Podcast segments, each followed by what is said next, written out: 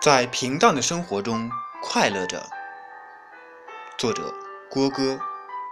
本文来自大邯郸文化微信平台，二零一七年四月二十七日。下面请听正文。我喜欢平淡的生活。我的爸爸妈妈都是国家公务员，爸爸从事法律工作，妈妈从事税收工作。我从小就看着他们过的平常生活，应时按上，上班下班，朴素端庄的穿衣习惯，温文尔雅的与人交往，不温不火的讨论事情。他们最喜欢的生活是礼拜天、节假日，在家看看书、写写东西，而且这样看书写文的日子，常常是一日两餐，为的是腾出时间多看书、多学东西。因此，家里的气氛充满了书卷气。我喜欢这样的生活，安静的。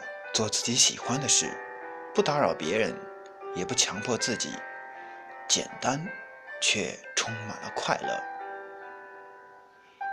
这样的生活在我心田生根发芽，没有刻意，我却养成了这样的生活习惯。也许平淡的滋味不是我这个年龄段能够与人分享的，但是在我这个年纪的平淡，也别具滋味。令人着迷。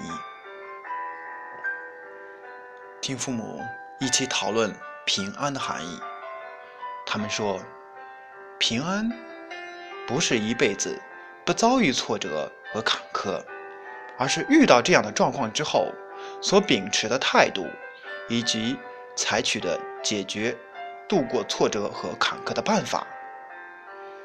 父母的脑子里面没有错误的问题。只有错误的办法。